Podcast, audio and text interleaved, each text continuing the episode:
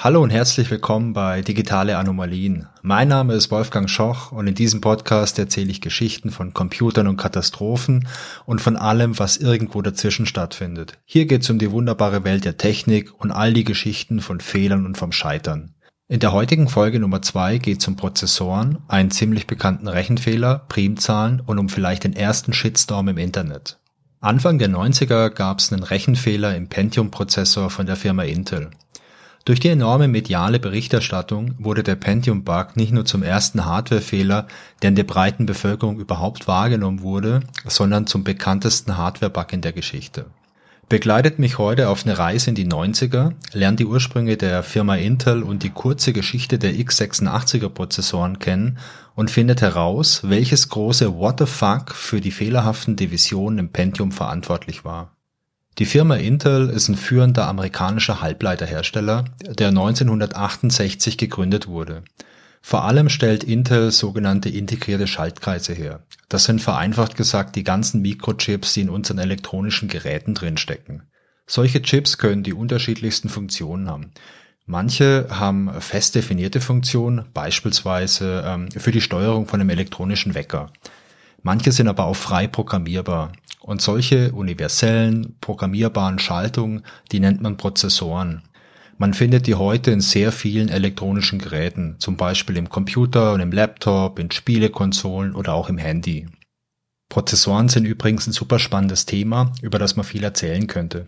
Aber das würde den Rahmen von der Episode sprengen. Für die Geschichte reicht's aus, wenn man weiß, dass ein Prozessor ein elektronisches Bauteil ist, das Programme abarbeiten kann.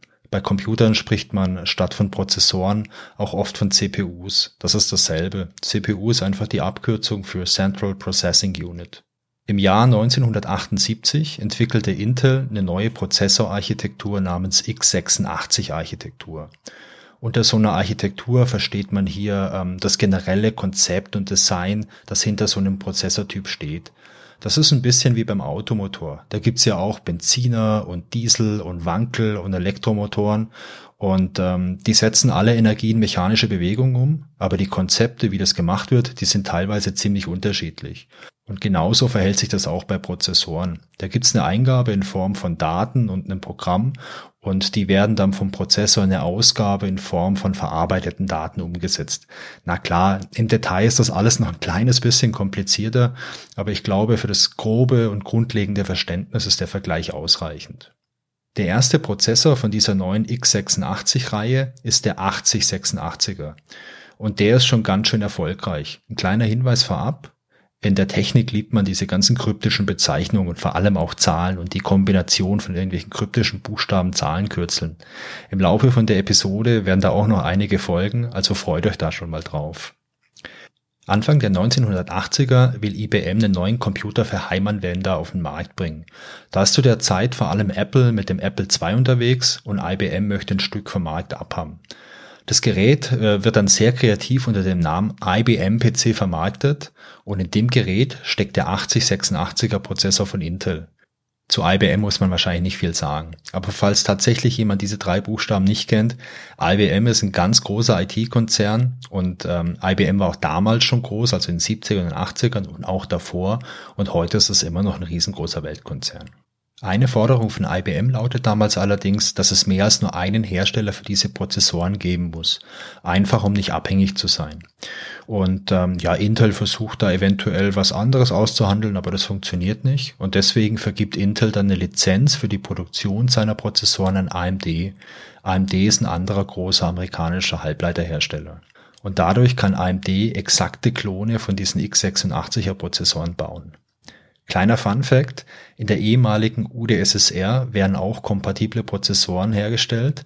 Die sogenannte K1810-Serie entsteht damals aber nicht in Lizenz, sondern durch Reverse Engineering, also durch die Analyse von den vorhandenen Prozessoren und den Nachbau von diesen Intel-Chips. Der selbstbewusst benannte IBM-PC kommt dann 1981 auf den Markt und der wird ein sagenhafter Erfolg. IBM begründet damit einen bis heute gültigen weltweiten Standard für PCs. Und weil die PCs so erfolgreich sind, werden auch die x86er Prozessoren von Intel sehr, sehr, sehr erfolgreich. Viele andere Hersteller bringen dann Nachbauten von dem IBM-PC auf den Markt, sogenannte IBM-kompatible PCs. Ja, das Marketing und diese ganzen Markennamen, die waren damals schon ziemlich geil. Das Ganze hilft dann Intel endgültig beim Durchbruch von diesen Prozessoren. Die x86er Architektur wird damals zu einer der erfolgreichsten CPU-Architekturen der Welt und das ist sie bis heute. Das führt wiederum dazu, dass Intel zu einem der größten Halbleiterhersteller der Welt wird. Zeitweise hatte Intel einen Marktanteil von 80 Prozent an Desktop-CPUs. Im Lauf der Jahre kommen dann regelmäßig neue Modelle von dieser x86er Serie auf den Markt, die immer sehr erfolgreich sind. Je nach Generation heißen die dann 80 186er, 80 286er bis hin zum 80 486er, der 1989 auf den Markt kommt.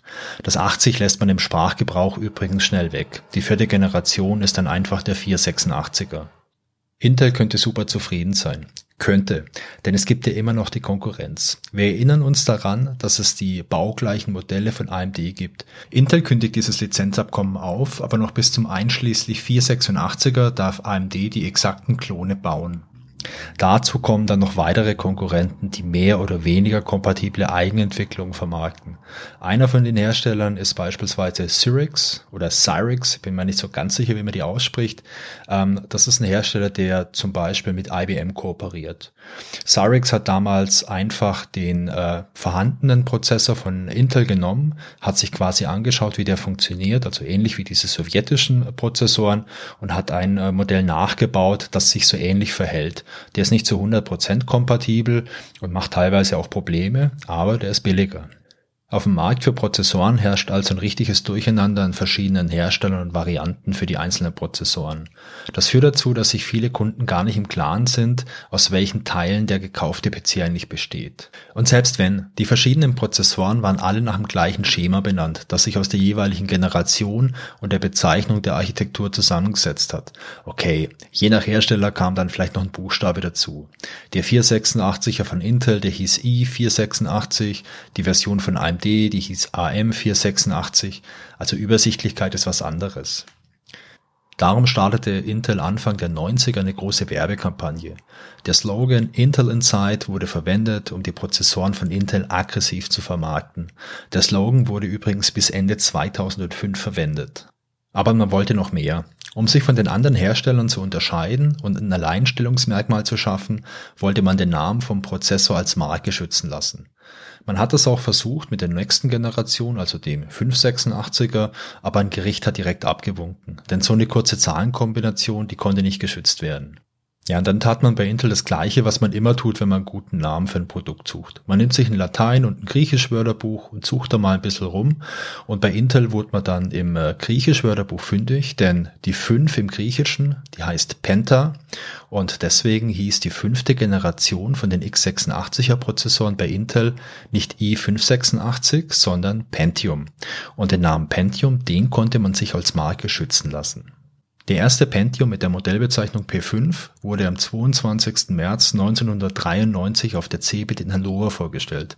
Für die jüngeren Leute in den Empfangsgeräten, die CeBIT war eine der größten Messen für Informationstechnologien der Welt und die fand noch bis 2018 jedes Jahr in Hannover statt.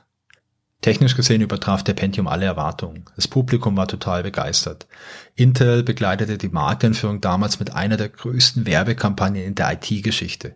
Manche Quellen sprechen auch von einer der größten Werbekampagnen überhaupt. Ich konnte es nicht genau klären in der Recherche, was stimmt, aber auf jeden Fall war das richtig viel Geld, das damals in die Hand genommen wurde. Ich erinnere mich auch noch sehr gut an die ganze Intel Pentium Werbung. Die war damals überall. Zeitung aufgeschlagen, Pentium Werbung. Fernseher angemacht, Pentium-Werbung. Plakate in der Stadt, Pentium-Werbung. Man hat teilweise wirklich Angst gehabt, den Klodeckel hochzuklappen. Es gab damals auch noch eine Partnerschaft zwischen Intel und Microsoft. Und das führte dazu, dass Microsoft natürlich Intel Pentium-Systeme für Windows empfahl. Intel erklärte im Gegenzug, dass Pentium-Systeme absolut kompatibel und perfekt für Windows waren.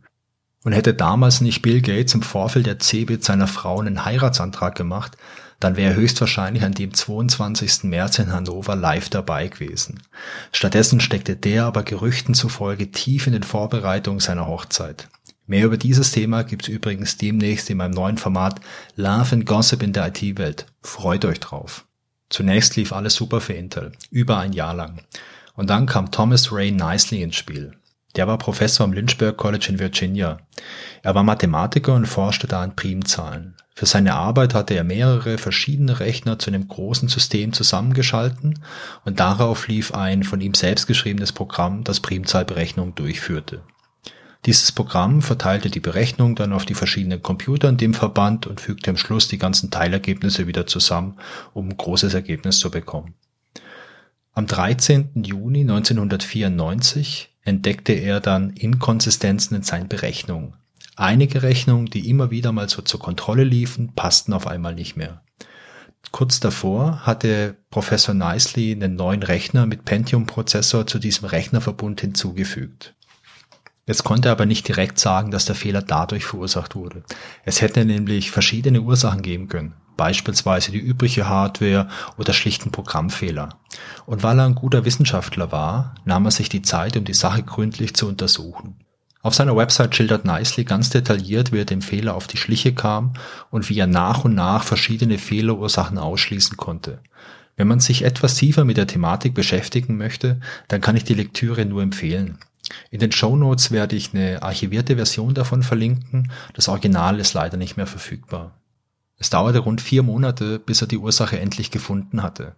Am 19. Oktober war sich Professor Nicely sicher, dass der Fehler in der FPU des Pentium-Prozessors steckte und dass dieser bei manchen Gleitkomma-Divisionen kein korrektes Ergebnis produzierte.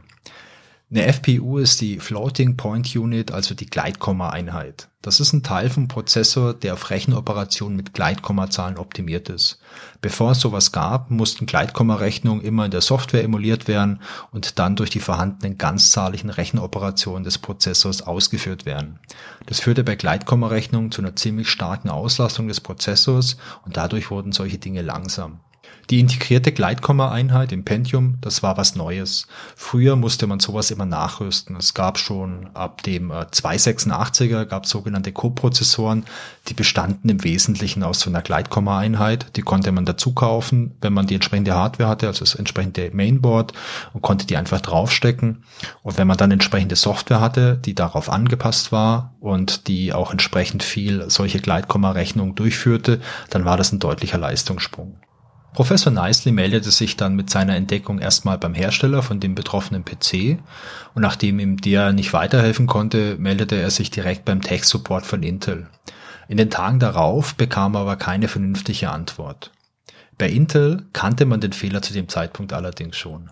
Der ist nämlich intern schon seit Mai bekannt und wurde bei den Arbeiten am Nachfolgerprozessor P6 entdeckt. Der P6, der kam später übrigens als Pentium Pro auf den Markt. Das erklärte auch, warum Intel bereits im Oktober eine fehlerkorrigierte Variante von P5 in so einer Musterstückzahl ausliefern konnte. Laut Intel wurde der Fehler damals von Patrice Russell, dem Architekten der Gleitkomma-Einheit im P6 entdeckt. Da Professor Nicely jetzt von Intel nichts hört, forscht er selber weiter. Er gibt ein Testprogramm an eine Kollegin weiter, deren Ehemann bei einem Hersteller von Nukleartechnologie arbeitet. Dort gibt's auch einige neue Pentium-Systeme, auf denen der Fehler ebenfalls bestätigt werden kann. Das ist auch eine geile Geschichte, oder? Da bringt jemand eine Diskette mit einem fremden Programm mit und lässt das einfach so auf den Rechnern von einem Konzern laufen, der Nukleartechnologie herstellt. Die frühen 90er müssen echt noch eine friedliche Zeit gewesen sein, zumindest was Computer anging. Als es dann bis zum 30. Oktober immer noch keine Reaktion von Intel gibt, beschließt Professor Nicely, seinen Fehlerbericht per E-Mail an eine Gruppe von Journalisten und Fachleuten zu schicken. Nur einen Tag später, also am 31. Oktober, ruft dann doch noch ein Ingenieur von Intel zurück und fragt nach dem Testcode, den Professor Nicely geschrieben hat. Eine entsprechende Diskette geht noch am selben Tag bei FedEx raus. Ja, was für eine wunderbare Zeit war das, oder? Als man noch Disketten per Express verschickt hat. Okay, und dann nimmt alles an Fahrt auf. Der Fehler, der kann von den Empfängern von Nicelys E-Mail reproduziert werden. Die E-Mail, die landet dann auch noch im Internet und wird dort lebhaft diskutiert. Am 3. November bekommt Professor Nicely dann zwei fehlerbereinigte Pentium-Prozessoren von Intel geschickt. Das ist möglich, weil man dort, wie gesagt, den Fehler ja schon seit geraumer Zeit kennt und auch schon fehlerbereinigte Varianten produziert. Bereits am 7. November erscheint dann die erste öffentliche Berichterstattung in der Electronic Engineering Times. Da berichtet der Alexander Wolfe in seinem Artikel Intel fixes a Pentium FPU glitch von dem Fehler. Wie der Name vielleicht schon vermuten lässt, ist die Electronic Engineering Times kein Magazin für die breite Masse. Aber nur zwei Wochen später erscheint dann ein Beitrag in den Headline News auf CNN und dadurch entsteht in der breiten Öffentlichkeit sehr viel Aufmerksamkeit. Daraufhin berichten auch andere Medien und daraufhin wird dann auch international über die ganze Geschichte berichtet. In einer ersten Stellungnahme erklärt Intel, dass der Fehler sowieso nicht so schlimm ist. Gleitkomma-Divisionen spielen für die meisten Nutzer sowieso keine große Rolle. Lediglich bei Tabellenkalkulationen könnte das irgendwann mal relevant sein. Und dann schätzt Intel, wie häufig der Fehler auftauchen könnte. Beim Normalbürger, so schätzt Intel, dürfte so ein Fehler statistisch nur alle 27.000 Jahre auftreten, was weit seltener als alle anderen Fehlerquellen in einem PC ist. Also ich möchte hier noch ergänzen, ja, das ist sogar seltener als alle anderen Fehlerquellen zusammen. Daraufhin melden sich dann eine ganze Reihe von Personen und Institutionen mit eigenen Berechnungen. Darunter ist auch das deutsche CT-Magazin. Bei denen kommt man auf einen statistischen Fehler alle 60 Tage. Man schränkt allerdings ein, dass der Fehler wirklich nur bei sehr gleitkomma-intensiven Anwendungen auftritt. Ganz prominent meldet sich dann aber auch der ehemals wichtige Partner IBM zu Wort. Dort kommt man auf einen Fehler alle 24 Tage und stellt danach öffentlichkeitswirksam den Verkauf von Intel Pentium Prozessoren ein. Dazu muss man jetzt aber auch wissen, dass IBM zu der Zeit versucht hat, seine eigenen Prozessoren auf Basis von der PowerPC-Architektur zu vermarkten und außerdem hatte IBM noch mit den Nachbauten von Cyrix einen direkten Konkurrenten im Sortiment. Wahrscheinlich war der Skandal um den Pentium damals nicht so ganz ungelegen für IBM. Der Fehler im Pentium bedeutete übrigens nicht, dass die betroffenen Rechenoperationen völlig falsch waren. Die größten Abweichungen, die damals aufgetreten sind, die fand man an der vierten Nachkommastelle. Aber das war extrem selten. Der Großteil der Fehler fand sich irgendwo in der neunten oder in der zehnten Nachkommastelle. Aber wie gesagt, die Fehler waren generell ziemlich selten und passierten auch nur bei speziellen Zahlenpaaren. Tatsächlich dürften die meisten Benutzer damals auch keine Probleme gehabt haben, denn so hohe Genauigkeiten waren für die meisten Anwendungen schlicht und ergreifend nicht relevant. Intel gibt eine öffentliche Stellungnahme ab und bietet den Austausch von betroffenen Prozessoren an, sofern man nachweisen kann, dass man durch den Rechenfehler einen Nachteil hat. Das kommt bei der Öffentlichkeit nicht so gut an und löst einen der ersten Shitstorms aus. Am 22. Dezember gibt Intel schließlich dem enormen öffentlichen Druck nach und verspricht, dass jeder betroffene Pentium ohne Wenn und Aber umgetauscht wird. Dafür stellt Intel 475 Millionen Dollar zurück. Um die Austauschaktion zu koordinieren, richtet man sogar ein eigenes Callcenter ein. Am Ende werden aber nur rund eine Million Prozessoren getauscht. Nicely verurteilte die Austauschaktion übrigens als Verschwendung von Ressourcen. Zum Ende bleibt eine Frage. Was genau war denn eigentlich das Problem im Pentium und warum rechnete der manchmal falsch? Wie bereits erwähnt, befand sich der Fehler in der Gleitkomma-Einheit. Die integrierte Gleitkomma-Einheit war erst kurz davor in den höherwertigen 486er Prozessoren eingeführt worden. Davor gab es so externe Co-Prozessoren, die konnte man kaufen und mit denen konnte man sein System aufrüsten. Für die Division in der Gleitkomma-Einheit hat der Pentium ein spezielles Verfahren verwendet, den sogenannten SRT-Algorithmus. Das war ein schneller Divisionsalgorithmus, der gut auf die Hardware angepasst werden konnte. Der war dadurch also sehr gut für Computer geeignet. Der SRT-Algorithmus ist noch komplizierter als das schriftliche Dividieren, das man damals in der Schule gelernt hat. Darüber hinaus hat der SRT-Algorithmus eine Besonderheit. Der nutzt eine sogenannte Lookup-Tabelle, um vorberechnete Zwischenwerte für die Division zu bestimmen und dadurch Rechenschritte einzusparen. Bei einer Division wird also an manchen Stellen in eine große Tabelle geschaut, um dort einen Wert zu ermitteln, mit dem dann gerechnet wird. Für die Implementierung im Pentium hatte diese Tabelle 2048 Zellen, von denen allerdings nur 1066 mit Werten gefüllt waren. In den anderen stand einfach eine Null. Fünf von diesen 1066 Werten waren fehlerhaft. Die fehlerhaften Werte befanden sich allerdings alle am Rand. Deswegen wurde auch nur relativ selten darauf zugegriffen und deswegen trat dieser Fehler nur relativ selten auf. Der ursprüngliche Fehler entstand aber schon früher. Die verwendete Tabelle wurde von den Mathematikerinnen oder Mathematikern entwickelt, die den Algorithmus an die Hardware angepasst haben. Und irgendwann mussten die Werte ja dann in den Chip übertragen werden. Im Pentium war die Tabelle als PLA realisiert. PLA ist ein Programmable Logic Array. Dabei handelt es sich um einen programmierbaren Speicherbaustein, der einmalig beschrieben werden kann. Tja, und dafür schrieb dann bei Intel ein Ingenieur ein kleines Programm, das genau diesen Job übernahm. Leider befand sich in diesem Programm ein klitzekleiner Fehler, durch den die fünf betreffenden Werte nicht übertragen wurden. Dadurch hatten die in dem PLA den Wert 0, also die Standardbelegung für leere Werte. Leider gab es bei Intel keine entsprechende Qualitätssicherung, die das Programm nochmals nach dem Vier-Augen-Prinzip vor dem Einsatz überprüfte.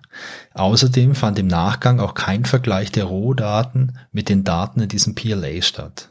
Ja, und dadurch dauerte es dann halt über ein Jahr, bis der Fehler schließlich erst bei Intel und dann von Professor Nicely gefunden wurde.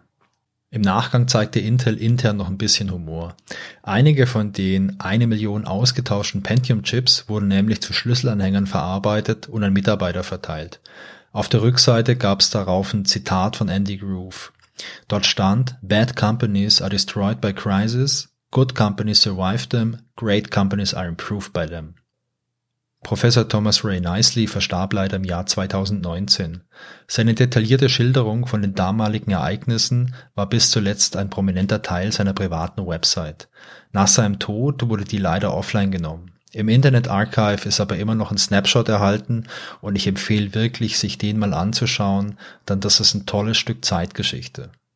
Der Pentium-Bug war in der breiten Wahrnehmung der erste große Hardwarefehler und er ist bis heute wahrscheinlich auch immer noch der bekannteste. Der ganze Fehler hätte durch eine vollständige Qualitätskontrolle verhindert werden können. Auch hier fällt wieder deutlich auf, dass der eigentliche Fehler ein mangelnder Prozess in der Qualitätssicherung war. Das erinnert irgendwie an die Geschichte von Night Capital aus der letzten Folge. Ich finde hier aber auch noch eine zweite Sache ziemlich spannend. Und zwar die Tatsache, wie Intel damals das Internet und die öffentliche Meinung völlig unterschätzt hat. Wäre Intel damals nicht so konfrontativ aufgetreten, dann hätte es vielleicht auch gar nicht so eine Empörung gegeben. Man muss sich das ja mal klar machen. Intel hatte durch einen selbstverschuldeten Fehler ein fehlerhaftes Produkt ausgeliefert. Aber anstatt sich dafür zu entschuldigen und Ersatz anzubieten, erklärt Intel erstmal, dass das für die Kunden sowieso keine Rolle spielt, dass man erstmal beweisen muss, dass man einen Anspruch auf einen Austausch hat. Also ich kann mir gut vorstellen, dass es gerade auch dieses Verhalten war, das die Leute damals richtig wütend gemacht hat. Und dass man dann gerade deswegen den Prozessor tauschen möchte. Intel hat die Sache am Ende aber dann doch noch ganz gut überstanden. Und auch wenn AMD heute ein sehr großer Konkurrent ist, hat Intel immer noch einen guten Marktanteil. Übrigens, dieser Pentium-Bug ist auch als Pentium FDiv-Bug bekannt. FDiv ist der Befehl für die Gleitkomma-Division im Pentium. Es ist ganz spannend, da zu unterscheiden, denn es gab später auch noch andere Bugs im Pentium, die allerdings nicht mehr so viel Aufmerksamkeit erregt haben. Vielleicht auch, weil Intel ein bisschen was in Bezug mit dem Umgang mit solchen Dingen und im Umgang mit Kommunikation gelernt hat. Das war die Geschichte vom Pentium-Bug. Bei der Recherche bin ich ziemlich in die Geschichte der Prozessoren abgedriftet und wenn ich mal ganz viel Langeweile habe, wäre das vielleicht auch mal ein schönes Thema für so eine Bonusfolge. Dann halt mit viel mehr Computer und weniger Katastrophen. In der letzten Woche haben die digitalen Anomalien übrigens eine Bewertung bei Apple Podcasts bekommen. Und nicht nur irgendeine, sondern, tada, die erste. Der eine Tobi gibt fünf von fünf Sternen und schreibt, spannende und kuriose Technikgeschichten, nicht nur für Nerds. Die ersten beiden Folgen machen Lust auf mehr. Wolfgang erzählt in einer sympathischen Art spannende und kuriose Geschichten aus der Technik. Man merkt, dass er ein fundiertes Fachwissen hat, er schafft es aber, die Dinge so zu erklären, dass man auch ohne Informatikstudium folgen kann. Ich bin auf die nächsten Episoden gespannt. Weiter so. Hey Tobi, vielen Dank dafür, das freut mich wirklich sehr.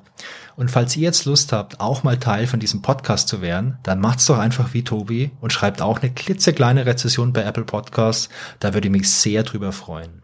So, das war die zweite Folge von den digitalen Anomalien. Ich hoffe, es hat euch Spaß gemacht. Die nächste Folge erscheint in zwei Wochen und ich freue mich, wenn ihr wieder dabei seid. Genauso freue ich mich aber auch über Feedback. Sehr gern per E-Mail an feedback at digitaleanomalien.de oder als Kommentar zur Folge auf digitaleanomalien.de. Und wenn ihr Lust habt, dann folgt mir doch auf Instagram unter digitaleanomalien. Bleibt gesund und tschüss bis zum nächsten Mal.